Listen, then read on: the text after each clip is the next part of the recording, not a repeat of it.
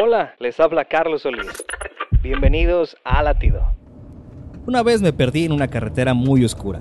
Mi celular se quedó sin batería, pero seguí conduciendo. Tratando de salir de aquel laberinto, llegué a la misma bifurcación en el camino dos veces. Estaba empezando a entrar en pánico, así que comencé a orar. Dios, ayúdame, estoy perdido.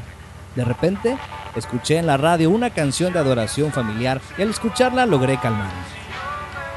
Cuando llegué a la bifurcación del camino por tercera vez, escuché un susurro que me dijo, ve a la derecha. Mientras conducía hacia la derecha media milla, me encontré en la carretera principal y supe cómo regresar a casa. Cuando no estés seguro de algo, no te apoyes en tu propia comprensión. Confía en que Dios te guiará.